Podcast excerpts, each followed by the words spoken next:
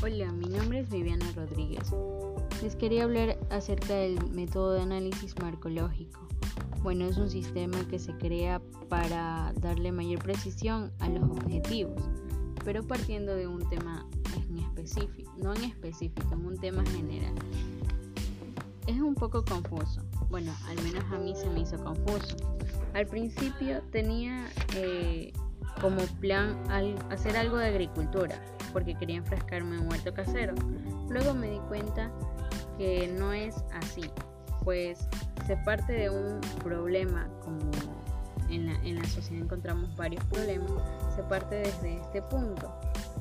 Entonces, abordando, yendo como, como el cangrejo, como quien dice, para atrás, eh, encontré varios problemas.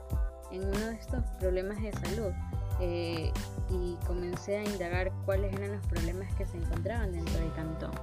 Entonces encontré la desnutrición, la obesidad, era uno de los puntos principales, pero luego me enfrasqué en otro punto, en lo que es en, las personas, que, cuál es el, el índice de enfermedades de las personas, cuáles son las mayores enfermedades que se encuentran.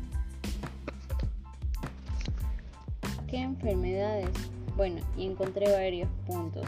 Entonces desde aquí comencé a ver el problema como tal y ya fue poco a poco entendiendo lo que es el marco lógico.